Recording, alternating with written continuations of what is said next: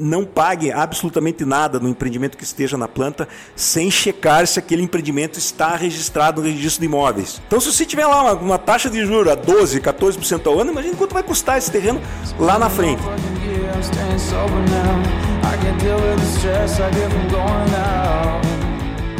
Senhoras e senhores, está começando mais um podcast. Hoje o assunto está muito bacana porque nós estamos com um cara de peso aqui, estamos muito bem acompanhados. O cara vai contar ao final desse episódio para nós se estamos no momento certo de comprar imóvel, se estamos diante de um novo boom no mercado imobiliário, se dá para nós ganhar um dinheirinho, né, porra? Porque só o Luciano também ganhar dinheiro não dá, né, porra? Tá na hora de nós ganhar o nosso, né? Essa mesa aqui tá pesada, a mesa Se for praga, que pegue.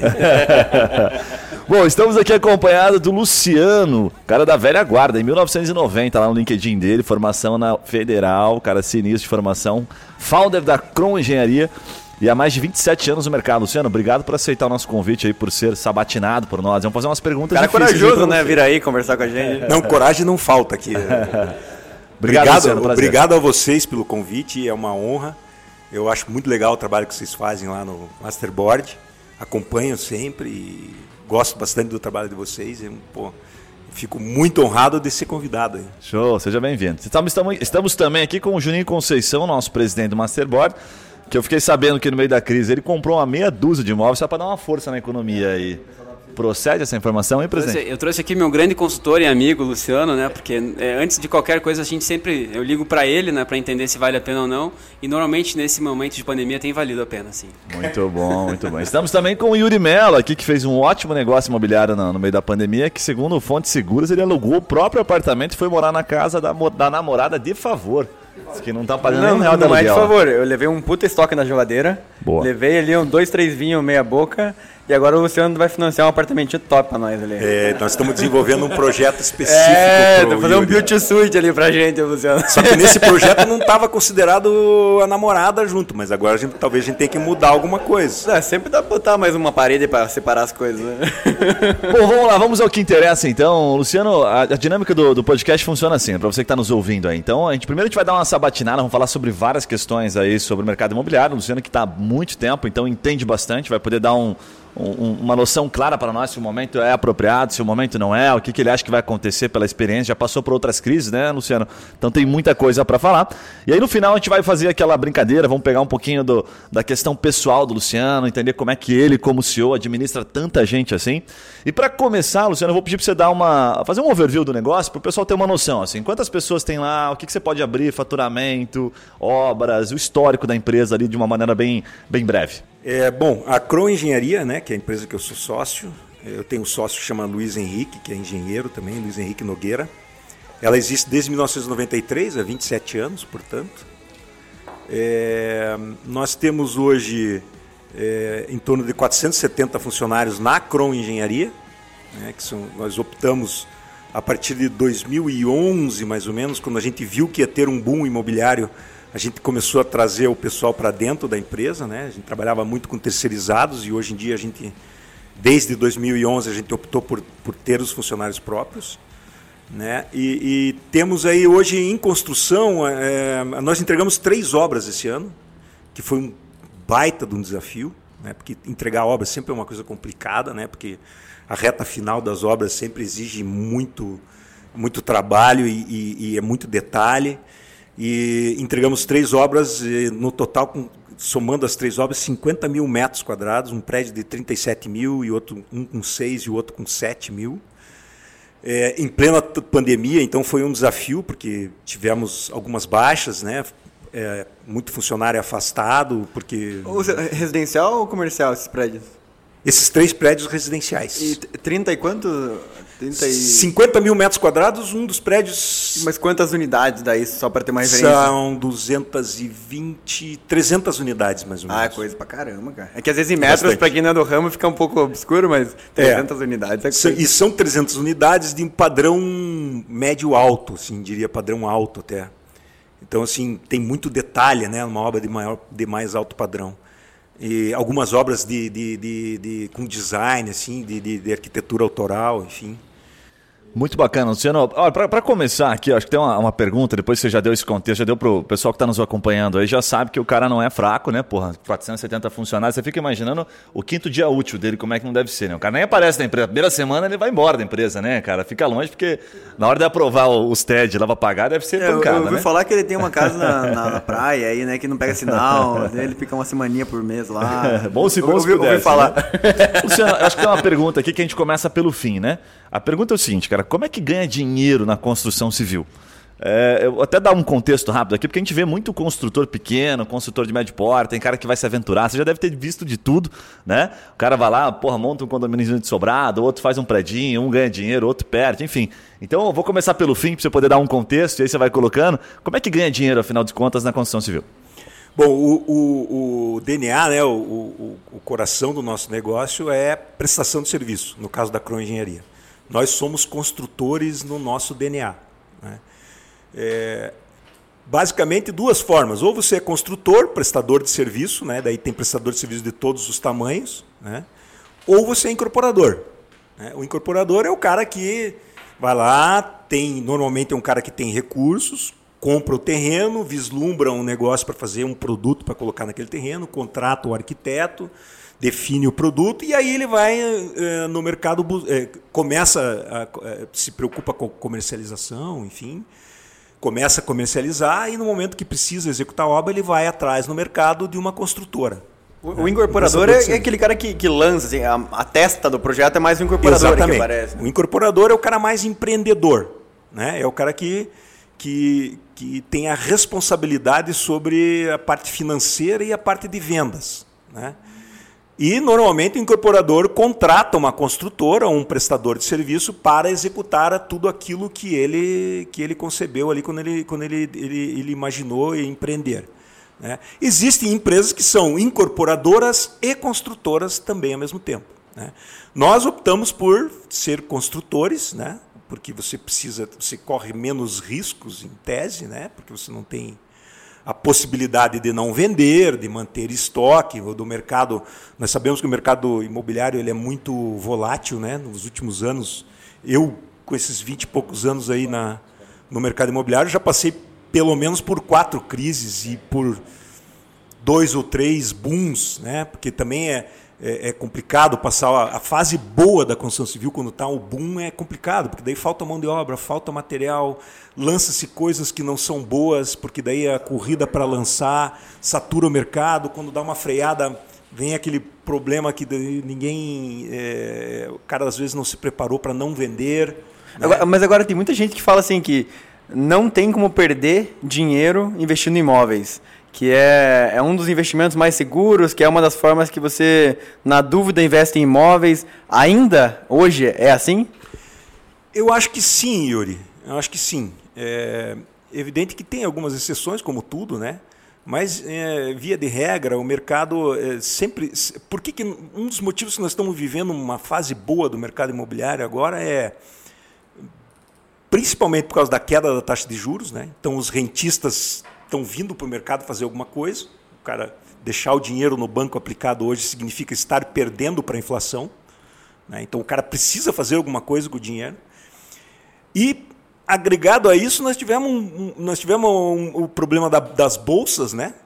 Que, é, é, um pouquinho antes da pandemia houve aquele problema de uma desvalorização imensa é, quando a galera achou que o troço ia retomar, todo mundo voltando para a bolsa, veio mais uma cacetada, né? E aí isso tirou muita gente do mercado. E aí tem esse cara que, que é um investidor é, do mercado financeiro que também procura algo mais seguro. Né? Então, hoje em dia, por exemplo, você comprar imóvel para locação, que historicamente lá é meio por cento, ou 0,8, 0,7, 1% e tal é muito melhor do que deixar o, dinheiro aplicado.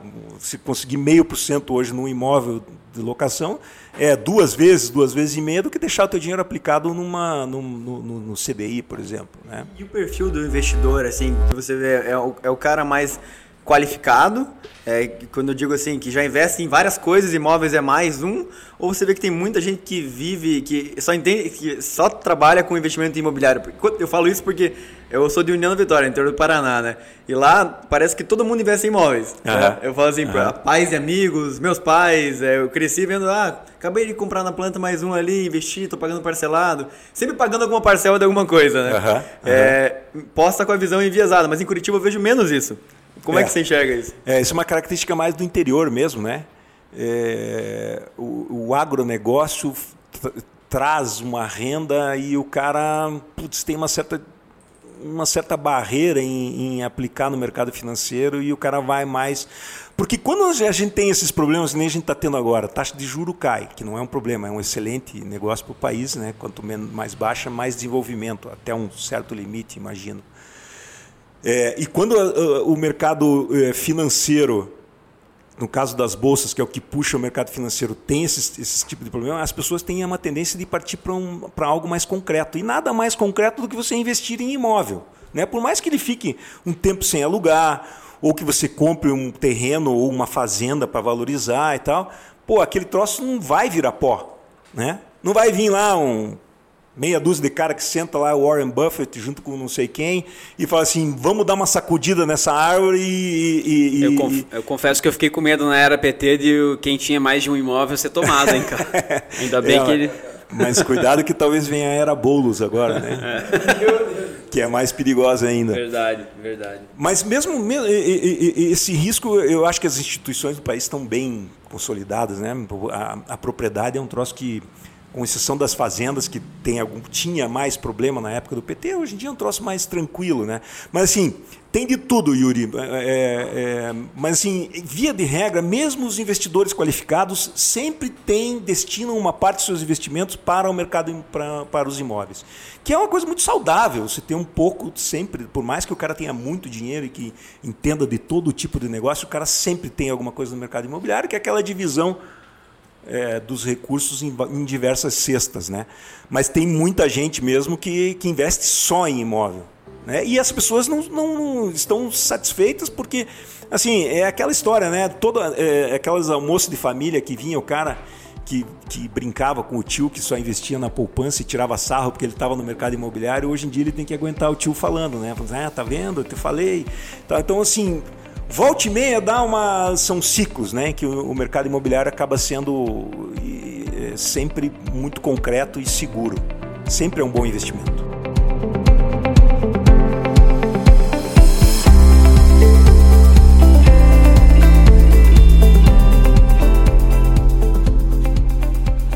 Só para pegar uma carona na, na, na, pergunta que o Guilherme fez, assim, como é que a gente ganha, como é que está para ganhar dinheiro, né, na, no mercado imobiliário? Você viu que ele escapou da pergunta, eu tô esperando, eu tô, eu, tô esperando é aqui. Falo, é que eu falo demais, cara, tem que me dar umas... Mas eu, cheque aqui pronto. Eu acho que sendo até um pouco mais específico que isso, assim, o que eu vejo, assim, que tem muita gente que perde dinheiro no mercado imobiliário porque, como, com certeza, não é do ramo, né, o cara, ele faz uma conta de padeiro e imagina, pô, eu vou gastar R$ 2.500 no metro quadrado, e beleza, e aí eu vou vender por 5 mil, 6 mil metros quadrados. O cara faz a conta, pô, vou ter lucro.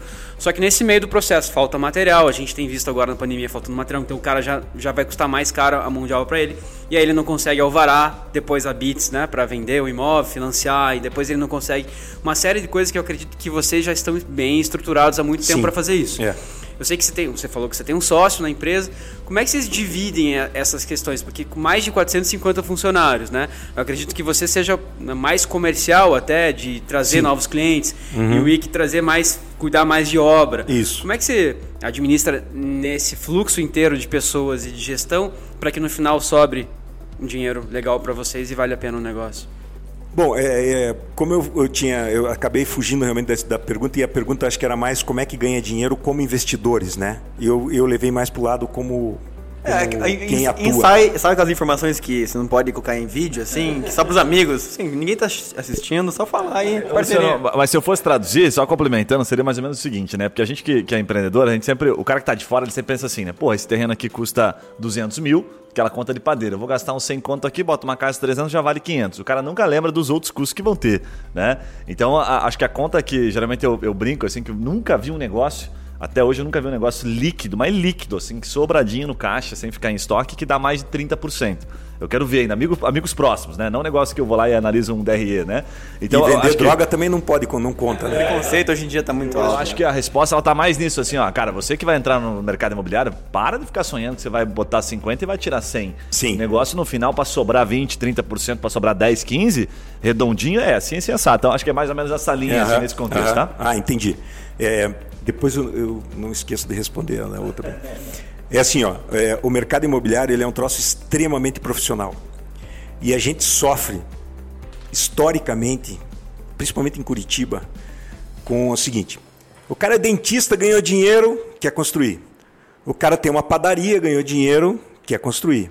O cara é médico. Todo mundo vai lotear uma marinha. Né? É. E, e, assim o cara fala assim: não, mas eu, eu vou construir pelo seguinte: eu fiz a minha casa da praia e foi super bem, então eu vou pegar aquele empreiteiro lá e vou fazer uns sobradinhos aqui no Boqueirão. Então, assim, isso é o que a gente mais escutou a vida inteira. Só que o mercado imobiliário. Ele é, ele é muito profissional, você, ele, é, ele envolve muita é, burocracia no, no, em relação aos terrenos, em relação à legislação é, urbanística, né? o que pode construir, o zoneamento, enfim. É, eu já vi muita gente se complicar. A parte de registrar, fazer o registro de imóveis de uma incorporação é um troço extremamente complicado. Você tem que ter, ser muito bem assessorado por, por advogados para você não ter problema com a documentação de um terreno que depois você não consegue registrar, não consegue o alvará daí. Aí você começa a construir, você tem que ter na, na consciência o seguinte, essa história de que ah, você tem que dar garantia de cinco anos no imóvel, não é assim. Cinco anos é a garantia na qual você é responsabilizado imediatamente, né? E, e, e, vamos dizer no primeiro ano pelas instalações, no segundo ano pelas, pela impermeabilização, até o quinto ano por problemas de solidez e segurança. Só que não é isso. Se você se alguma coisa foi executada fora da norma brasileira e há um, um erro é, um, um, erro que, que é de fato mesmo, que, que é comprovadamente um erro que, que, que você vai ser responsabilizado a vida inteira por aquilo. Né? Os vícios que chamam vícios rebiditórios, isso aí, a tua vida inteira você vai responder por aquilo. Né? Então, assim, a responsabilidade é enorme. Né? E o mercado imobiliário é muito profissional também no sentido de o que fazer, qual o produto executar, perguntar para o é, é, é, entender o que o cliente precisa. É, é, é, agora há pouco eu comentei, né, quando o mercado está aquecido, é, é, um momento mais perigoso, porque se lança um monte de coisas sem, sem se perguntar se aquilo é viável ou não. Então, assim, o mercado imobiliário é para profissionais. Se você quer investir nisso, procure uma empresa, um incorporador profissional. Existem fundos imobiliários que você pode investir também é, adquirir imóveis para locação, mas imóveis prontos, já que você não tenha problemas de documentação e tudo mais. Então, assim, é, é, fazer por conta própria é muito arriscado. Eu, putz, eu tenho dezenas, centenas de exemplos de pessoas que se complicaram. Eu, eu sou tão assim é, cético em relação a você, a pessoa que não tem experiência querer construir, que até quando amigos meus vêm falar assim, pô, Luciano, eu queria construir uma casa e tal, eu falo assim, cara, não construa. Compre uma pronta. Você só vai se incomodar, não vai dar certo. Você vai se separar da tua mulher. Principalmente se for casado, né? O cara é, separa, né? Se o cara quiser se separar da mulher, talvez seja construa, um Construa, aí, ó. Uma dica aí. agora, sim, em relação agora, a, a, não sei se, se pode, sim, sim, sim. É isso aí, posso pode, responder agora. Assim, é, é, engraçado, assim, a Cron por um tempo ela funcionava assim. Eu tocava umas obras, algumas obras, e o meu sócio tocava outras obras. Então eu tinha três, quando eu me associei a ele, ele era meu estagiário e virou meu sócio. Quando eu me associei a ele, ele falou assim: porra, peguei mais uma obra que não estou conseguindo tocar, toque você. Então era assim: a empresa funcionava assim, a gente ficava na obra, tocava, tocava as obras, eu tocava três, ele tocava três, vamos dizer. Né? Eu tocava as obras do meu jeito e ele tocava as obras do jeito dele. No final do dia, a gente chegava, sentava, falava assim: ó, esse mês sobrou tanto, fica tanto para você, tanto para mim, isso aqui vamos deixar para dentro da empresa para investir. A gente tinha duas empresas dentro de uma só. E aí era aquela história, né? Quando, quando, enquanto eu estava fazendo obra, eu não estava procurando obra. Né? Quando eu terminava, daí era aquela correria atrás de obra. É, então, assim, chegou um determinado momento que a gente sentou, nós dois, e falamos assim: não, pô, nós precisamos tocar esse troço como realmente uma empresa só. Né? E foi, isso aconteceu há uns 15 anos atrás, mais ou menos, 12 anos atrás, e que daí a gente fez uma segregação, que eu, como era mais, mais velho, mais experiente do negócio, eu ia tocar a parte administrativa financeira, comercial, e ele, como tem uma pessoa com mais perfil de obra, eu já estava meio cansado de obra e tal, porque é um troço bem desgastante, ele ficou tocando a parte parte técnica, vamos dizer, nós dois cuidamos de tudo, porque eu acabo me envolvendo também na parte técnica, porque a parte de compras fica comigo, que acaba envolvendo a parte técnica, mas o meu sócio toca mais a parte comercial, a parte é, de obra, né, acompanhamento de obra, mas a gente acaba fazendo de tudo um pouco, porque muitas vezes para eu vender uma obra, como a gente vende confiança, tecnologia, né, para convencer alguém a fazer uma obra conosco, sempre é muito importante quem é de obra também estar junto. Mas hoje a gente tem isso muito bem, muito separado na empresa. Eu cuido da parte administrativa, financeira, comercial e ele cuida de toda a parte técnica da empresa. Show, é assim obrigado. que a gente divide. Boa. Fala galera, Guilherme por aqui, Momento Raiz. Rapidamente quero compartilhar a história da TreeMind. Se liga nesses caras, olha, é a maior empresa de marketing jurídico do Brasil. Os caras são especialistas em posicionar escritórios na primeira página do Google. São mais de 100 milhões de pesquisas no Google por mês. Pensa o seguinte: você está lá com uma dúvida jurídica ou você está procurando um advogado e não encontrou algum por indicação, onde é que você vai?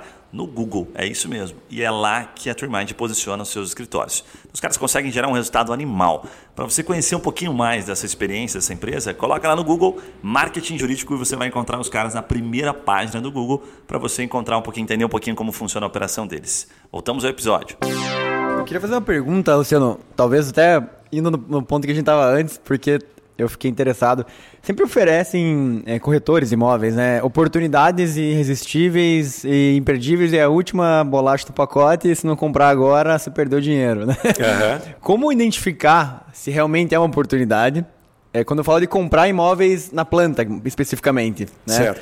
É, ou terreno, ou, enfim, comprar lote, ou comprar empreendimento, mas é, talvez assim, mais especificamente imóveis na planta mesmo, porque é o que os corretores sempre oferecem, né? Certo. Ah, comprar hoje por lá 200 mil, tá aqui as parcelas, daqui tantos meses, isso aqui vai estar tá valendo 300, 400, então é como identificar se realmente é uma oportunidade ou é só mais um negócio que você pode entrar, talvez não perder, mas também não ganhar?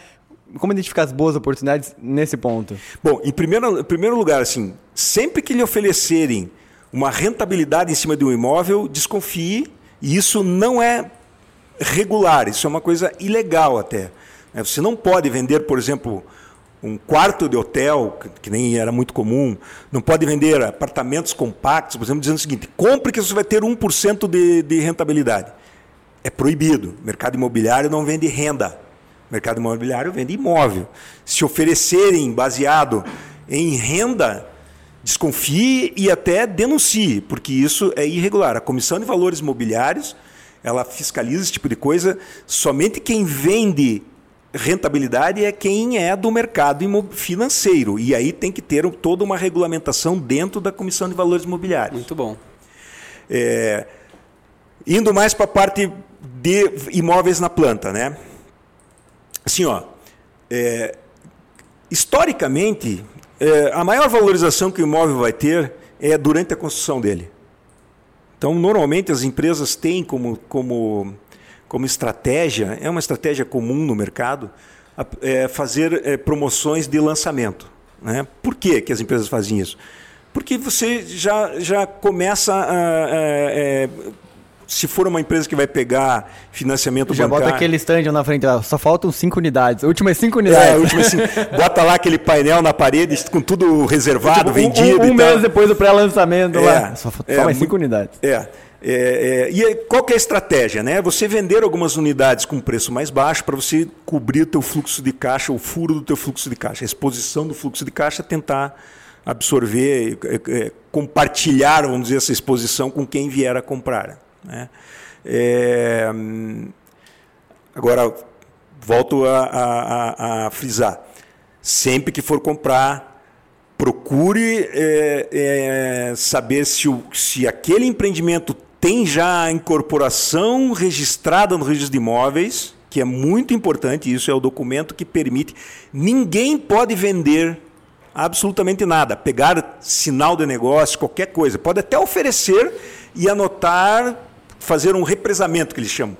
Isso pegar em, pessoas. Em fase, está dizendo antes do lançamento, isso. Isso antes do, antes, antes do ter, registro antes da, de ter o registro da, da incorporação. incorporação. Pode até fazer o represamento, mas daí você só vê quem está passando ali no plantão, fica ali o plantão aberto, fala assim, olha, você está interessado, vai ser mais ou menos isso, mais ou menos aquilo, está aqui, eu tenho uma planta inicial e tal, mas não dê sinal de negócio, não não pague absolutamente nada no empreendimento que esteja na planta sem checar se aquele empreendimento está registrado no registro de imóveis. É crime quem vende recebe alguma coisa sem ter o registro de imóveis. A empresa que estiver fazendo isso, ela está cometendo um crime e aí você pode procurar ah, até a polícia, é caso de polícia, é crime. É. E, e, e, e assim, é, é vantagem comprar na planta? Muitas vezes é. Você pega um, um, um produto que está sendo um lançamento assim e ele está barato, você compara com imóveis da região, verifica, verifica se toda a documentação está correta, faz uma checagem na empresa, vai no Reclame Aqui, verificar se aquela incorporadora tem muita reclamação. Eventualmente, procura um advogado para verificar se a documentação da empresa está correta realmente. Procura checar qual que é a idoneidade da empresa e aí faça a compra, porque normalmente você vai ganhar, vamos dizer, se você quiser especular realmente, comprar para vender ali na frente e comprar o mais cedo possível vai lhe proporcionar uma boa rentabilidade. Se você está querendo comprar para alugar, daí é uma outra coisa, né? Você tem que olhar daí os aluguéis da região e fazer aquela continha. Vou investir 100, estou alugando por mil e estou fazendo 1%, então tá ok. Mas eu vejo, Luciano, que não é uma coisa tão simples, né? Obviamente, porque, assim, eu vejo grandes investidores aqui, pelo menos em Curitiba, cara, cara com muito dinheiro, colocando muito dinheiro em empresas grandes também de construção, né? O caso de uma grande aqui né, de Curitiba, que é a TA, aí a gente vê, que teve um grande investidor, estava passando por dificuldade, e a gente vê que ainda assim tem um, um grandes chances de perder dinheiro em alguns negócios, né? Eu vi um apartamento lá, um prédio é, que eu morava no Ecoville lá, que é, é, tem mais de 10 apartamentos para vender, apartamento de 15 milhões, por exemplo. Então hoje o cara tem um passivo enorme lá, de repente quem colocou dinheiro acreditando que aquilo foi feito um estudo para ser vendido, ainda assim não vendeu, né? Então, Sim. por mais que o cara ainda não é qualquer um, é um grande investidor, tem por trás advogados, tudo, uma grande empresa construiu, ainda assim tem riscos, né, a operação. Sim, é, você comprar imóvel para revender, é, o imóvel pronto, é, ou em construção, mas eu estou dizendo, falando do imóvel, não do terreno, é algo que pode acontecer sim de você não ter a lucratividade que você imaginava. Né? Evidentemente que quando você é, compra num momento em que está. Porque, porque assim, o negócio imobiliário ele tem um tempo para ficar pronto. Né? E esse tempo às vezes são dois ou três anos, e muita coisa pode acontecer no país em dois ou três anos. Né? É, é, então, assim tem que ter em mente que a hora que o imóvel fica, ficar pronto, se você não vender, você vai ter que pagar o condomínio, você vai ter que pagar IPTU, né? você tem o ITBI para pagar a hora que o imóvel fica pronto. Então tem uma série de despesas que você, investidor, se você está querendo comprar para esperar para vender depois de imóvel pronto, você tem que saber, tem que estar tá no seu radar que tem algumas coisas que, que podem realmente diminuir essa rentabilidade. E quando você tinha o custo do dinheiro de 12%, 14% ao ano, aquele dinheiro empatado ali num imóvel que não teve liquidez por, por diversos motivos, seja por um, porque o, imóvel não era tão bom, ou seja por motivos é, de conjuntura do país, é, você tem que ter a consciência de que tem riscos. Agora, a grande vantagem que tem é o seguinte: se você se você investe em imóvel, porque é aquele dinheiro. Isso é também uma, uma coisa que, eu, que, eu, que, que é bem importante frisar. Invista em imóvel aquele dinheiro que você não vai precisar. É... Não tem liquidez tão rápida. Né? Exatamente. Né? Então, assim, Aí você vai, certamente você vai ganhar. Porque se você passar por um ciclo que, pô, não foi tão bom, assim, você comprou numa fase boa, em três anos a coisa deu uma complicada por qualquer motivo que seja, né? Se você tiver fôlego para esperar mais um pouco, você vai acabar vendendo. É aquela história, não vai virar pó. O seu o seu apartamento não vai virar pó, ninguém vai invadir, ninguém vai destruir ele, uma hora você vai vender.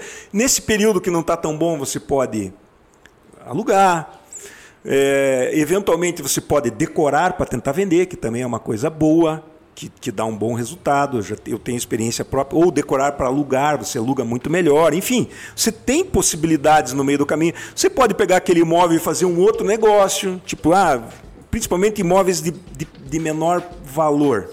Né? Daí você, pô, eventualmente você pode pegar lá, eu comprei um apartamento compacto lá de 200 mil reais, daqui a pouco eu enfio ele num caminhão para minha empresa. Né? Ou um Vai equipamento. fazer um negócio, né? Vai fazer um negócio.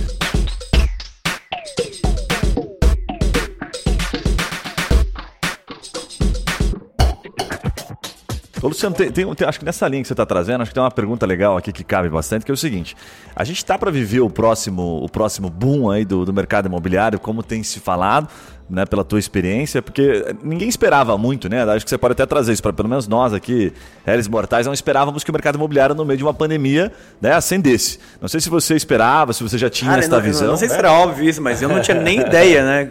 Quando eu falei com um amigo meu em, em abril, ele falou que foi o melhor mês de vendas. Ele tem uma, uma, uma construtora. E ele falou que foi o melhor mês de venda. Abril, no- tipo, um mês depois da, da pandemia. Nos últimos dois, três anos, pra ele, eu falei, cara, você tá de sacanagem, o que você tá vendo? Droga? Realmente foi surpreendente, eu não esperava também. Como é que tá isso? Dá para esperar um próximo boom? Esse boom é sustentável, é seguro, né? Pelo que você tá vendo? Putz, essa, essa última pergunta é difícil, né? O, o que, que é seguro no país, né? É, enfim. É alta rentabilidade e segurança total, tá? Isso que a gente é, é. Bom, é, eu acho assim, uma série de fatores, a gente agora olhando depois que, que a gente vê que realmente o mercado está bem aquecido, a gente buscar as explicações depois que, que passou é mais fácil. Né? Eu lá em abril, março, eu não sabia que isso ia acontecer e eu não imaginava. Existia uma expectativa muito grande já do mercado de que isso iria acontecer pela queda da taxa de juros. A queda da taxa de juros é o que mais impulsiona o mercado imobiliário. Por quê? Porque o mercado imobiliário é a melhor forma dos bancos emprestarem dinheiro, porque quando cai a taxa de juros, você precisa movimentar a economia. O banco não pode ficar sentado em cima só vendendo título para o governo. Ele precisa ir buscar onde colocar aquele dinheiro. Ele está tá líquido e ele precisa fazer negócio. Então, assim, o melhor lugar para o banco emprestar dinheiro é no mercado imobiliário, porque ele tem uma garantia concreta, que é o próprio imóvel. Então, a gente tinha a expectativa que isso iria acontecer. Quando veio a pandemia, houve um outro fator que, que, que foi muito bom para o nosso setor, que foi que, aqui em Curitiba principalmente, não aconteceu isso em todo o país, mas via de regra, a, a construção civil foi um setor que foi considerado como um setor de, de, de é, que não parasse. Me fugiu agora o termo que usava. usava. Tá, eu não estava exposto tanto à oscilação ali, É, né? Essencial, que era um dos setores essenciais e que teria que continuar trabalhando. Né? Até uma coisa assim, a gente achou meio Vocês não chegaram a parar em nenhum momento a obra? Nenhum momento nós paramos, em nenhum momento. Foi, uma, foi muito difícil tomar essa decisão, porque a gente tinha dúvidas né, sobre continuar ou não, mas como os nossos contratantes falaram assim, não, toca o pau porque a gente tinha obras financiadas por banco e tal, assim, ó, se vocês quiserem parar nós vamos entender, mas ó, o contrato está rolando. Né? Depois você se explica lá no fim. Eu ia, a gente ia usar a cláusula do contrato lá que fala dos motivos de força maior. Mas os nossos contratantes, via de regra, falaram assim: não, toca o pau que. E assim, ó, foi a melhor coisa que aconteceu. Porque as pessoas trabalhando. Tudo ficou muito claro agora que Curitiba não precisava ter parado em março. Né? Nós tínhamos lá três, quatro, cinco casos de morte nós paramos. Né? Então o vírus não tinha chegado ainda aqui. Vou mandar um abraço pro Rafael Greca, aproveitando, né? Rafael Obrigado. Greca aqui. Obrigado É. pela paralisação em março. pela né? paralisação. É, e, e- e- e, assim, via de regra, todo mundo foi muito medroso, né? E até hoje, é- depois é fácil falar, mas enfim. Vocês acharam que ia morrer também? Tinha algum ponto lá? Ou não, Na- É, não, eu, eu não, e- e- mas isso é uma coisa interessante, né? Essa história da pandemia, ela bate de uma forma diferente em cada pessoa. E não adianta se querer convencer a pessoa do contrário. Né? É mais ou menos como o cara que é de esquerda, de direita, ou como o cara que é coxa ou atleticano. Isso é uma coisa que é de dentro da pessoa e a reação que a pessoa tem é, da- é- é meio assim, um troço que parece que está no nosso inconsciente. Eu nunca me preocupei muito, me cuidei e tal, mas eu não Você pensou, se eu morrer, eu vou morrer atirando. Mais ou menos É, isso, né? isso mesmo. Não, é aquela história, né? A gente, a gente faz parte da vida da gente o risco, né? puta, se o homem tivesse medo das coisas, isso é uma, uma, uma, opinião bem pessoal, né? A gente nunca tinha saído das cavernas, né? Imagina naquela época, né? Quando o cara saía da caverna, como é que não era, né? Devia ser muito mais complicado do que a gente se expor a um vírus, mas enfim.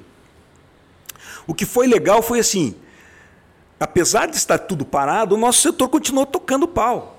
E era uma laje por semana e o prédio andando e tal. Então isso fez com que as pessoas começassem a ver assim, porra, o troço está tocando o barco e está andando, está caminhando. E aí, paralelo a isso, o cara via o seu dinheiro não render nada como, como rentista, né? 2% ao mês, lá 2 E o cara estava em casa olhando isso o dia inteiro?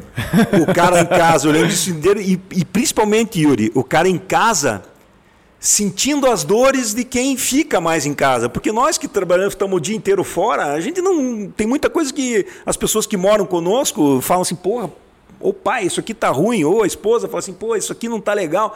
Tá, depois eu vejo e tal. E as pessoas começaram a ver os problemas de estar com os filhos presos dentro de um apartamento e tal. E isso motivou as pessoas a, a mudarem a comprarem um outro imóvel. Ô, Luciano, mas todos os nichos de construção civil eles se beneficiaram? Todos. Ou teve todos. algum. É? Todos, Caramba. desde o Minha Casa Minha Vida, que não parou o financiamento e as pessoas. E a galera continuou com o projeto e, e, e quem não perdeu o emprego tocou o barco e foi e comprou. Né? Até o Pô, casa em, casa em, em condomínio é, fechado. Casa em condomínio, coisa praia, né? Tudo isso praia, lá uma... no Atami, um monte de gente foi morar lá e não tem mais casa para vender. É, Juninho comprou três agora na pandemia. Ele pois é, eu vi. Ele é pro futuro, né? Não, não eu, eu, eu, fiz um Airbnb com a casa do Luciano. Ah, fez Mas ele falou então, que ele vai fazer um flipping aí de casa, não sei e, o que. E você sabe uma outra coisa também que, que, que eu acho que, que, que influenciou um pouco as pessoas? Foi assim, o cara algumas pessoas, as pessoas que bateram nesse lado assim, pô, eu vou morrer, pode ser que eu morra. O cara falou assim, pô, eu sempre quis ter uma casa na praia, ou eu sempre quis morar num condomínio fechado. Né? Pô, tô guardando essa grana, agora eu olho para a grana, não está rendendo nada. Eu não sei se eu vou sobreviver a esse troço. Quer saber? Pau. Entendeu? O cara foi lá, comprou uma Porsche, o outro foi lá e comprou lancha. E outros foram lá realizar o seu sonho do mercado imobiliário, entendeu? Então, eu acho que esses fatores fizeram com que o fato de não ter parado, o juro baixo e o fato das pessoas se voltarem para a moradia, porque o cara tá, tava dentro de casa, o cara começou a ver, pô, eu não posso mais viver aqui e foi buscar uma nova moradia. Então, esses fatores fizeram com que em todos os níveis o setor imobiliário tivesse um aquecimento. Acho que só o, a, talvez a área de construção industrial né, talvez tenha, tenha perdido, né? Sim, sem dúvida. É, a parte, a, é, os, os, imóveis comerciais, inclusive eu acho que, que deram. É, até foi, foi, foi, foi pior e os imóveis comerciais não aqueceu, né? já, era, já, já estava demandado pela crise que a gente vinha enfrentando, já estava tinha muita demanda e pouca procura. Né? E aí vem essa história do, do home office, né? Que, que, que é, é, irreversível em algumas empresas, né? Diminuiu realmente, né? A quantidade, a necessidade de grandes escritórios, enfim. Os imóveis comerciais também da, da, da, do negócio do, do, do e-commerce, né? Que foi um troço que já era uma tendência que a gente sabia que ia acontecer com o varejo, mas muita gente que não comprava né, através do, do, do e-commerce passou a comprar, experimentou e viu que funciona bem, né? Sim mas é, fundamentalmente o mercado residencial teve realmente um impulsionamento. Fala galera, Guilherme por aqui, parando para uma pausa rápida do nosso Momento Raiz. Hoje eu quero compartilhar a história da Lefarma, mais de 20 anos de experiência e mais de 300 mil vidas indiretas. Os caras fornecem produtos para prevenção, tratamento, enfim, produtos para saúde né, home care, operadoras de saúde, sabe aqueles caras que infelizmente, pessoas que estão lá numa situação muito delicada, situação terminal, situação de UTI, são esses caras que diretamente através do trabalho deles conseguem salvar muitas vidas. Essa é mais uma, é mais um tipo de empresa que faz a diferença, a gente respeita muito por aqui. Então acessa lá lefarma.com.br para você conhecer um pouquinho mais. Um abraço e voltamos ao episódio. Tem uma perguntinha rápida aqui que eu acho que é interessante, que diz que quando a gente passa por uma dificuldade e não aprende nada com aquilo, com aquilo aquela dificuldade não valeu a pena, né? É então, é verdade. Uma pergunta que eu queria perguntar, assim, o que, que vocês mais aprenderam em, em termos administrativos e empreendedores com a pandemia na tua empresa? Qual foi a lição que vocês aprenderam com essa pandemia? Pô, os caras não aprenderam nada, os caras só triplicaram o faturamento, é. ganharam dinheiro. Aprendemos, aprendemos que a pandemia é um puta negócio, viu? Ó, vocês estão dando, esperar a próxima. Vocês estão aprendendo dando, novos lugares e botar o dinheiro. Vocês estão dando tempo para ele pensar mais aqui para responder. Vamos lá. Porra, aprendi que Porsche é um carro super legal e que dá para dar uns dois, três na garagem e tal. Não, essa pergunta é boa, realmente. É boa, é boa. É, cara, eu acho que deu muita segurança para nós, entende? Porque, putz, a gente enfrentou coisas que nunca tinha acontecido, né? E você ter que tomar decisões assim sem ter base no passado, né? A última pandemia que nós vivemos foi há 100 anos atrás, tinha pouca referência e tal, né? E, e aí, assim, é, é, é, a gente tem que é, parar né, nesses momentos, pensar. É muito, foi muito bom eu ter, ter sócio né, nesse momento, porque você não tem que tomar uma decisão sozinho. Né, você, ele reagiu um pouco diferente do que eu, então isso também é legal para você entender que não é só a tua visão, que você tem que entender a visão do outro, né? E, e, mas assim, eu acho que a gente saiu como empresários muito mais seguros lá para frente, né? O que a gente aproveitou em relação ao que o governo ofereceu de postergar pagamento de impostos, de como lidar com os funcionários, quem poderia ser afastado ou não, enfim. É, eu acho que, que, que a gente cresce pessoalmente quando a gente passa por um troço desse, porque se fica muito mais seguro e, e, eu, e graças a Deus, olhando para trás, a gente tomou decisões certas. Né? E isso faz com que a gente tenha, tenha mais segurança e mais vontade de, de, de, empreender mais, entendeu? Cara, bacana. Eu acho que assim, até disso que você falou agora. Um... Você também passou por isso? Sim. Né? Sim. O teu mercado foi um mercado que foi super bem, você cresceu muito a gente é, A gente foi, trocamos figurinhas aí, né? Você até produzir máscara lá nessa pandemia. É, produziu é. porque não tinha para comprar no mercado, mas eu lembro de uma vez que você falou assim, numa conversa nossa, falou, cara se me perguntasse qual que é o segredo do sucesso, eu não tenho uma fórmula. Tem, porra, eu não sei nem como é que eu cheguei até aqui, cara. Você é falou verdade. brincando. Esses dias atrás eu tava lá, né, fazendo faculdade e agora eu tô, tô aqui. Daí eu falei, porra, cara, como é que você não sabe, bicho? Olha o resultado que você teve. Cara, então eu acho que baseado no que você está falando, eu acho que eu sou muito bom em tomar as decisões certas. Foi isso que você falou. Então, talvez há muito tempo que eu venho tomando algumas decisões e essas decisões me fizeram chegar onde eu estou. E na é pandemia verdade. você teve que tomar muita decisão, né? E não sem muito tempo para pensar, né? É, talvez por aí. Eu, eu acho que talvez eu comento isso às vezes com meu sócio que assim, eu não sou muito bom de enxergar os problemas. Ele é, ele talvez seja melhor em ver assim, pô, nós temos um problema aqui. Né? Mas e, e aí um complementa outro no sentido de que a gente junto soluciona bem as coisas, né? E, e pô, a vida da gente é, é, é, é escolhas e consequências. Né? Basicamente é, é, isso. É mais resolver levar porrada do que, do que do é. que felicidade, né? Bem estoicismo isso. Luciano, vamos aproveitar é que a gente fez essa pergunta aqui agora. Vamos, vamos entrar naquele bloco, a gente dá uma sabatinada no, no nosso convidado aqui. Até bem agora na questão, ele não foi sabatinada, tá bem, é, bem na questão pessoal, tá bem na questão pessoal, né? Porque a gente tá aqui com o Luciano, é, porra, a gente conhece o Luciano, sabe que o Luciano é um cara de personalidade, cara que fala o que pensa, não fica é, em cima do muro como fica o Yuri aqui, por exemplo. É o vice-presidente nato, né, porra, também. É, é, o cara presidente de empresa, né?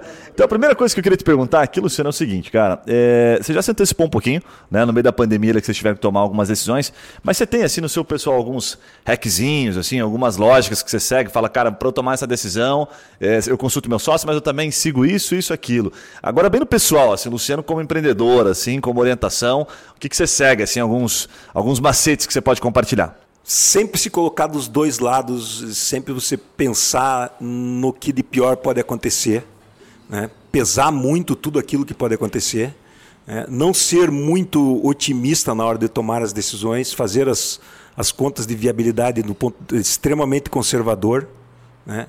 É, e, e, assim, depois que você conversou com muita gente, que você, as, as, pessoas são muito superficiais na hora de tomar decisões.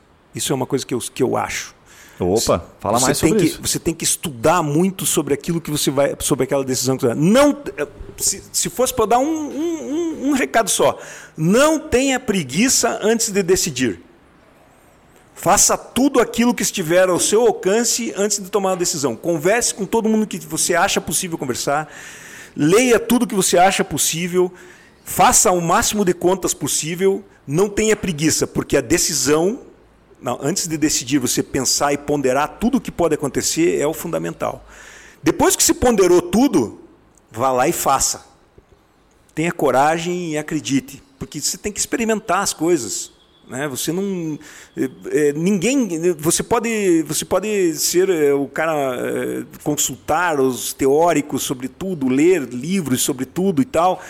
Isso é importante para você ter uma base para você tomar a decisão, mas não abandone as coisas sem experimentar, desde que você tenha estudado bastante antes de tomar a decisão. Depois experimente, porque experimentar é você é, é, de forma racional, evidentemente, é, é a melhor maneira de você ter opinião sobre aquele determinado negócio. E, é. e, como que você calcula o risco do negócio? Assim, você pondera bastante, mas no final das contas, assim, como é que você toma o risco calculado? Porque você toma risco no dia a dia, mas você não toma risco é, descontrolado. Você toma aqueles riscos que você escolhe. Essa briga eu vou entrar, e como é que se calcula, puta, é, vou até lá, você coloca, tem algumas regrinhas que você segue assim, puta, eu vou tentar, mas só vou tentar até aqui. Como que se calcula o risco que você vai tomar? Eu acho que isso é, é, é vem da, da, da ideia de não ter preguiça. Fazer conta de tudo que é jeito né, e, e, e, consultar o máximo possível de pessoas. Né? Então, vamos fazer um empreendimento ou não vamos? Então, pô, vá no limite da, da, da, da, da área comercial, vá no limite das pesquisas que você pode fazer. Nós estamos fazendo um troço que, que é muito bacana, que é um troço que, que, que é inovador aqui no Brasil, eu diria, que é a parte de usar o design management como dentro do, do, do mercado imobiliário. Né, que você realmente fazer. Porque assim, ó, as pesquisas no Brasil que se faz, é, que as, as incorporadoras fazem, ela é muito quantitativa. Então, se tem um determinado terreno que você adquiriu, ou que você está querendo adquirir, e você, e, as, e você contrata uma pesquisa, e, esse, e essas pesquisas vão te dizer, olha, a vocação, vai mais ou menos a vocação do terreno, você já sabe quando compra o terreno, e ele vai dizer assim, olha, passa aí em torno X pessoas por dia, elas são da classe tal, o ticket médio que elas podem pagar é tal, é isso e aquilo. Mas ninguém vai perguntar para as pessoas o que elas querem dentro da moradia. Luciano, até é bom você dar uma explicadinha para o nosso público ali. O que é o design management? A tradução do design management. Pô, é, é, é, eu não gosto muito desses estrangeirismos, mas tem muita coisa que, que você não. Tem não uns que encaixam bem, né? Fica bonito falar, é né? É que não tem tradução mesmo pro português. Eu, eu né? achei bem importante quando ele falou esse termo, inclusive. Achei diferente. Se fosse português, assim, não é mais um termo. é que assim, ó, o, quando você vai se lançar um produto, por exemplo, sei lá, produto de higiene pessoal, por exemplo. Pô, os caras fazem uma puta pesquisa pro troço, aí verificam se as pessoas vão usar aquilo realmente, qual que é, né? E, e a gente não faz isso no setor da construção civil. Né? Isso é um, se, dificilmente se pergunta para as pessoas. Os prédios são desenvolvidos é, os, os, empreendimentos são os produtos que a gente chama de produtos, os, os empreendimentos são desenvolvidos como se fosse um celular. Né? Então você pega o seu celular, ele tem lá milhares de funcionalidades. Eu devo usar meio por cento das funcionalidades que, que, que tem o meu celular. Mas tudo bem, ele é um produto que é simples ter várias funcionalidades, cada um usa aquilo que quer. Né? É, um prédio um empreendimento, ele também tem várias funcionalidades dentro dele que deveriam ser todas. Como é um troço que você não tem tanto espaço assim, é caro para criar as funcionalidades, elas deveriam ser funcionalidades todas que cobrissem a, maior, a necessidade da maior parte das pessoas que vão morar ali. Né? Então, não, os prédios não deveriam ter funcionalidades como ah, meu prédio tem garage band, tem sauna masculina e sauna feminina, tem piscina aquecida e piscina raia olímpica, tem não sei o quê. Não sei o quê.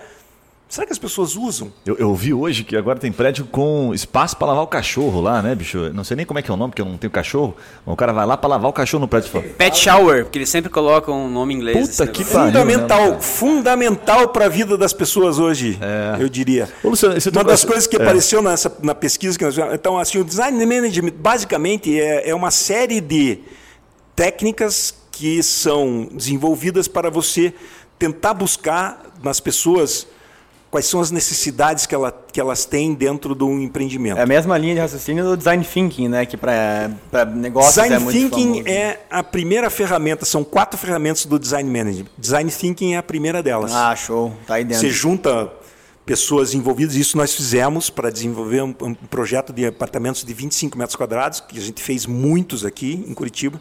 São apartamentos compactos de quarto e sala. Fizemos mais de mil unidades já, que a gente executou para um incorporador, é, nosso parceiro, e que também somos sócios de algumas incorporações, que morar em 25 metros quadrados é um desafio. Né? É um exercício de desapego, você não pode ter um monte de coisa. Né? As mulheres têm que abandonar os seus sapatos e suas bolsas, os caras têm que abandonar a sua prancha de surf e a sua bicicleta. Então tem uma série de coisas que você não pode ter. Não tem tanque dentro do apartamento, não tem uma máquina de lavar roupa. Como é que essas pessoas vivem nesse tipo de apartamento? É, então, nós fizemos. Como vivem, onde vivem. Exato. Sexta-feira no Globo Repórter, né? E, e, e, e a pesquisa, e, e, o design management é assim: a primeira parte você faz um, um, um workshop, um design thinking lá, que é um brainstorm. Você chama uma galera, gente que mora nisso, gente que aluga, gente que é síndico desse tipo de prédio, gente que investe nesse tipo de prédio, os incorporadores, as imobiliárias que vendem esse tipo de se junta toda a galera e você vai fazer um exercício lá para definir quem é a persona, quem é para quem você vai vender, quais são as dores e os desejos dessas pessoas. Cara, mas eu acho que tudo muda, né, Luciano? Porque assim, eu acho que talvez a era desse é agora, né? Mas, cara, antigamente, por exemplo, todas as casas tinham aqueles papéis de parede, que a gente olha aquelas coisas horríveis, né? Aqueles azulejos no banheiro, horrível. Daí agora, daí um tempo atrás, por exemplo, aqui em condomínio, é, aqui em Curitiba, se você não morasse num condomínio clube, que é um. Ah, porra, tava errado. Cara, Curitiba chove metade, agora não, mas normalmente chove metade do ano. O cara não vai usar uma piscina. E agora tá na onda da automação. Então até queria que você falasse se os seus apartamentos hoje já estão sendo entregues automatizados, porque agora o cara chega pelo Só celular em alto padrão isso, Juninho. Entendi. Só em alto padrão e, e, e assim, eu vou te dizer, é um troço muito incipiente ainda. Você tem poucos parceiros que, tenham, que sejam bons parceiros para desenvolver isso. É, o que, o que acontece, por exemplo, o condomínio clube é um, é um grande exemplo. Eu sou curitibano, nasci aqui, então posso falar mal de curitibano. Perfeito. Curitibano é aquele cara que realmente não gosta de cumprimentar os vizinhos. Ele não é, não é porque eu, eu penso assim, não é porque o cara mora do lado da minha casa ou do lado do meu apartamento que ele vai ser meu amigo. Né? Meus... essa é boa, essa é boa. Não, você não é meu amigo. Peraí. Tem o seu espaço. Você é meu vizinho. Você é meu vizinho. É, quando eu morava em prédio, quando eu morava em prédio, eu que eu estacionava meu carro, que eu estava entrando assim para ir para pegar o, o, elevador e eu via que o vizinho estava chegando, eu acelerava para pegar o elevador sozinho. e não era por causa de pandemia nem nada, é porque eu queria subir sozinho, não queria conversar com o cara. Cara, eu te entendo. Fala galera, pausa rápida, Guilherme por aqui para aquele momento raiz. Cara, se liga nisso, Loop Food, uma referência aqui em Curitiba em alimentação saudável. Pensa no Starbucks, tem aqueles cafés, animais, um monte de coisa bacana. Agora tem algumas coisas ali que, puxa, infelizmente se você comer você vai ficar com peso na consciência, né? O Loop Food ele tem aqueles cafés tops, mas ele tem alimentação saudável. Então os alimentos do Loop Food eles aguçam o paladar. Os sanduíches do Loop Food são incríveis e você come sem gerar aquele peso na consciência. Não é bacana? Bom, se liga nisso, os caras lançaram uma novidade para eventos, né? principalmente para empresas aqui de Curitiba. Então não tem aquela coxinha, aquele risoles, evento com comida gostosa, com comida saudável é com Loop Food. Já sabe, joga lá no Google Loop Food que você vai encontrar os caras ou no iFood. Voltamos ao episódio. Vou te contar uma história aqui rapidinho que eu lembrei agora, que é o seguinte: nós temos um amigo aqui na mesa que ele leva dois anos para convidar o cara para ir no churrasco na casa dele. Eu passei dois anos esperando para ir no churrasco na casa dele, jurinho. É, dois e, quando, anos. e quando convidou ainda tinha um esquema de segurança, assim. E né? agora eu entendo que por isso que ele mora, ele só mora em prédios que é um apartamento por andar, porque daí ele, porra, ele pode descer sozinho o tempo todo, ele não encontra o. Mas é porque eu levo muito a, eu levo muito a sério aquilo que o Luciano falou de analisar bem as coisas antes de tomar uma decisão. Então eu fiquei dois anos analisando você, falei é, com não é porque pessoas... vocês estão no Masterboard e trabalhando junto que vocês vão ser amigos. Falei com pessoas que te conheciam também. Deixou claro, isso deixou é, claro. É, não é assim. Mas, então, só para complementar o que eu estava falando do curitibano, falei assim, pô, se eu não gosto de subir no elevador com o meu vizinho, porra, você acha que eu vou na sauna com ele? Vou sentar na sauna pelado do lado do cara para ficar batendo papo? Não vai. Jamais. Não vai. Então, assim, condomínio clube em Curitiba é uma coisa que está no sentido contrário do que é o curitibano.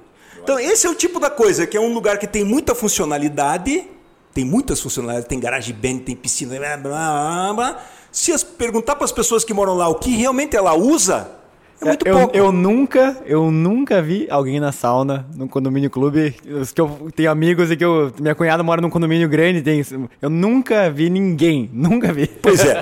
Por que, que o cara tem cara que eu conheço que faz sauna no clube? Ele tem furô do lado ainda. Porque daí lá no clube ele vai com a turma de amigos dele, certo? Combina com os amigos, vamos todo mundo lá, vamos. Aí você vai lá, o cara gosta de sauna, mas ele não quer ir na sauna do prédio dele porque os amigos dele não estão lá. Perfeito. Então, assim, pô. é, é, então, assim, a gente fazendo esse tipo de coisa, indo perguntar para as pessoas, pô, cara, é sensacional o resultado disso, foi fantástico. No brainstorm que a gente fez com as pessoas, com lá os stakeholders, lá os envolvidos, apareceu ideia, apareceram ideias magníficas. Aqu- Aquela ideia daquele apartamento que você me mandou lá, ó, todo, todo aberto, de onde saiu aqui? ó?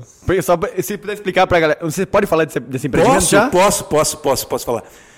Pareceu, Porque é surgiu, diferente. surgiu daquilo, né? Porque as pessoas. é, E, e agora é engraçado que na pandemia as pessoas estão querendo voltar a ter tudo mais compartimentado. É, porque fica muita gente em casa, daí tá lá o filho fazendo um. estudando, a mulher fazendo um, um, um Zoom e o marido fazendo um Skype na sala. Então, assim, estão querendo voltar já. Assim, é, o, o- assim, por mais que a gente não queira aceitar, o mercado imobiliário ele é muito dinâmico. E, de- e- e- e só que os incorporadores demoram muito para entender isso. Entende? Então, assim, pô, eu sou. Eu, desde que eu comecei a construir, há, há 27 anos atrás, a gente passou por uma vaga de garagem por apartamento. Não importasse se tinha três ou quatro quartos ou dois, era uma vaga por apartamento. O mercado aceitava bem isso. Logo em seguida, é, eu, até quando eu casei, eu morava aqui perto, eu tinha um apartamento de um quarto, de três quartos, e tinha só uma vaga de garagem. Foi o último, fiz foi em 97. Foi um dos últimos empreendimentos que aceitou isso. Aí passou a ter duas vagas de garagem. Aí, logo em seguida, as duas vagas não poderiam ser uma prendendo a outra, tinha que ser duas bocas de vaga de garagem, porque o cara não quer manobrar o carro um do outro. E aí passou a ter três vagas de garagem. Hoje em dia, por exemplo, esses empreendimentos que a gente faz de 25 metros quadrados compactos, você faz uma vaga para cada quatro apartamentos e é o que precisa. Porque a galera entre 18 e 36 anos não quer ter carro. Mas o cara quer morar num lugar em que ele tenha um certo status e que ele vá na balada a pé ou que ele possa usar Uber. Então, assim, é, as coisas mudam muito e, e a dinâmica. E, e as pessoas não vão perguntar para quem mora. É, que que Luciano, quer? eu, tinha, eu tinha uma pergunta bem nessa linha, pelo seguinte, né? Ofereceram, coincidentemente, até ontem, o cara tava me ligando, ontem não, semana passada o cara tava me ligando, ofereceram um imóvel que vai lançar daqui três anos. Né? E aí eles, é, inclusive, é um. Vai é- lançar não, ou vai vai ficar entregar? pronto. Vai entregar, perdão, vai entregar, vai entregar daqui três anos. E aí ele falou o seguinte: olha, a diferença é que esse imóvel aqui nós garantimos 80% do aluguel. Tá? Dos 30 dias lá, 24 dias vai estar sempre garantido, uma E modalidade um ele, pouco te, e ele, diferente. te, e ele te, te garantiu o valor do aluguel.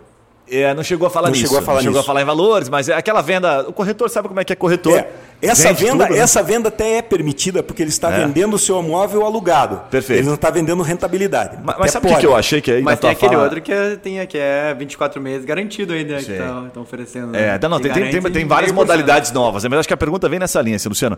Se o negócio vai ser lançado daqui três anos, e nós estamos saindo aí, prestes a sair de uma pandemia, se Deus quiser, daqui uns seis meses, um ano.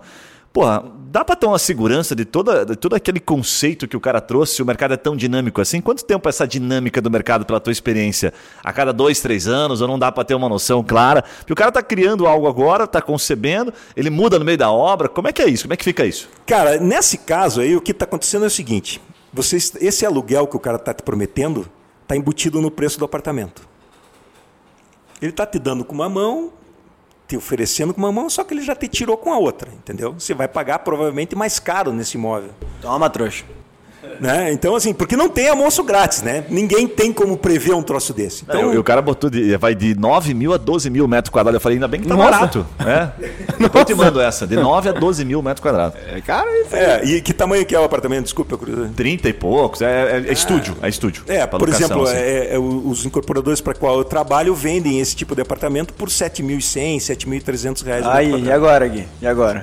É, Vai comprar? pegou, já vi que é uma merda o negócio. Mas aí, e essa ideia de ga- Vou te um garantir negócio o... aqui, Você já comprou, cara? Pô, Não, não comprei, não comprei. Se ele comprando, vai falar também. Sabe uma coisa que eu acho bem engraçado? Só um comentário assim. Muita gente vem e fala assim: Puta, Luciano, o que, que você acha de tal negócio para eu comprar? Não sei o que, blá. Aí eu pergunto pro cara: Você quer comprar? A sua mulher quer comprar? Quando eu falo assim: É, a gente quer comprar. O cara fala assim: Cara, eu não vou dar minha opinião, porque você já decidiu que vai comprar. E aí você vai ficar com raiva de mim, se eu disser o que eu acho.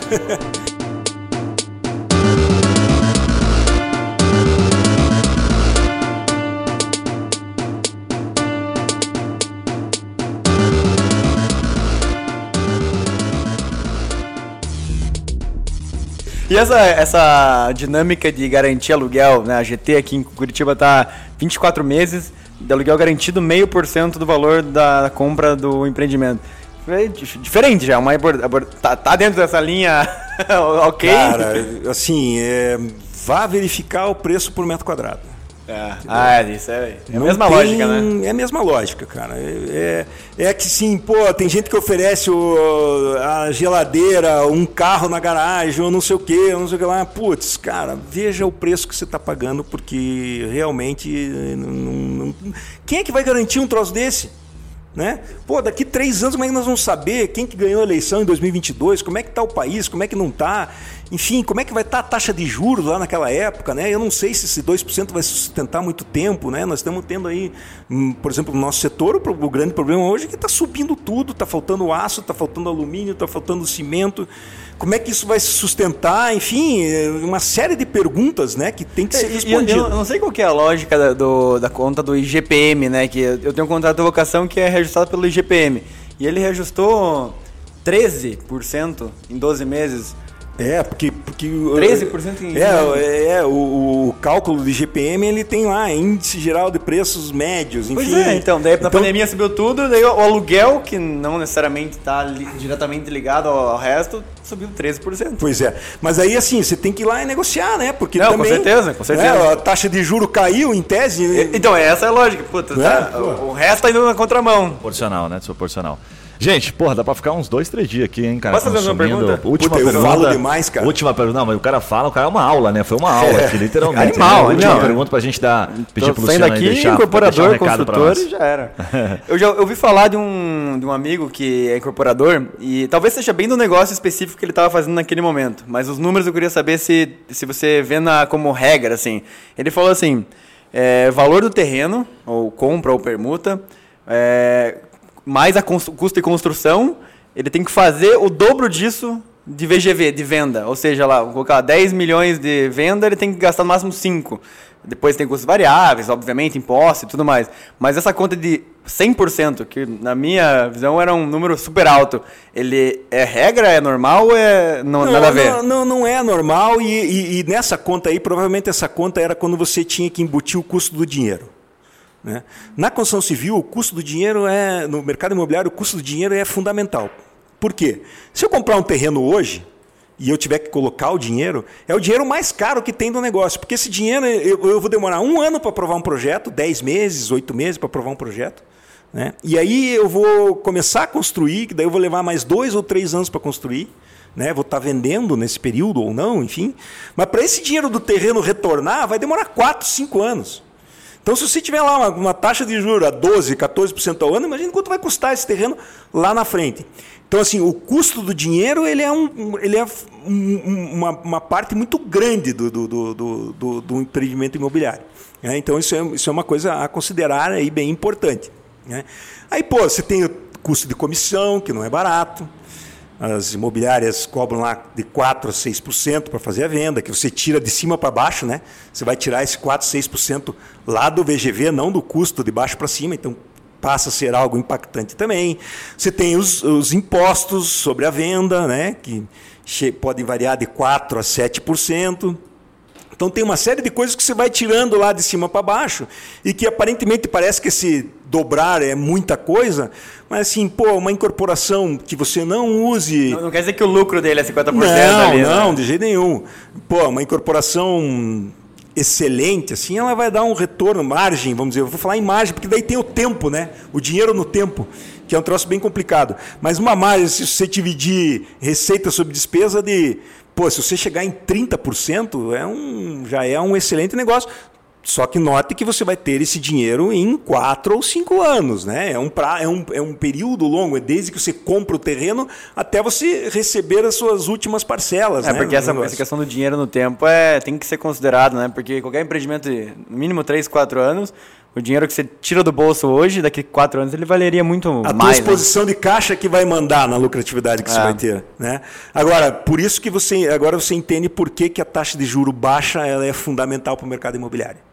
Porque aí o custo do dinheiro ele pesa muito menos ali dentro do, do, show do de Bola, show de bola. Luciano, só temos a agradecer, né, cara? Puta, que aula tivemos aqui. Vou pedir para você deixar o seu recado final aí, deixar por onde que as pessoas te encontram, mais fácil, por Instagram, por LinkedIn, por onde, por onde que as pessoas te encontram. Então, a nossa empresa é a Cron Engenharia, que vou soletrar, que é C de casa, R-O-N de navio. Nós vamos deixar na descrição aqui do episódio também, o pessoal achar fácil aí, tá? Nós estamos nas redes sociais, né? Pode nos procurar. É... A empresa é uma empresa que está tá buscando sempre inovação e, e, e, coisas que agreguem ao produto. Nosso foco é muito no ser humano. A gente quer saber o que as pessoas precisam para viver bem. Né? A, gente, a gente, claro que a gente acredita, até quando você tem foco no ser humano, você tem que ter lá foco na sustentabilidade, em outras coisas também. Mas enfim, a gente é muito preocupado com, com o que as pessoas precisam e o que as pessoas estão pensando. A gente acredita bastante que, é, por mais eu vejo muito isso no incorporador. O incorporador ele não, ele não é muito ávido por inovação porque ele está ganhando dinheiro de qualquer jeito. Então é muito difícil você vender conceito e inovação na construção civil. Mas os imóveis que a Cron constrói e que a Crom participa também como incorporador, são imóveis que têm embarcado essa preocupação. Então, é, sempre, sempre olhe e compare. A gente entregou agora três empreendimentos, que é o Visionist, que nós fizemos para Elbor, o, o Bleco, que nós fizemos para Neolar, e, e, o desenho que nós fizemos para a Ideia Incorporadora, que são exemplos de, de empreendimentos que, pô, tem muita coisa bacana embarcada conheça esses empreendimentos antes de, de pelo menos conheça para você ver se você consegue enxergar se ali tem algum conceito que é o que a gente está tentando colocar no mercado. Então assim, é... top, top demais, top demais. Luciano, muito é bom, muito bom. Obrigado aí pela tua participação. Assim que esse podcast for ao ar, já vai ter uma thumbzinha lá no Instagram. Então vai lá, comenta, deixa o seu o seu comentário pro Luciano, diga se você gostou, diga se teve alguma coisa que ele falou ali que foi interessante para você. E a gente se vê no próximo podcast. Um abraço, valeu, tchau. Valeu! Obrigado.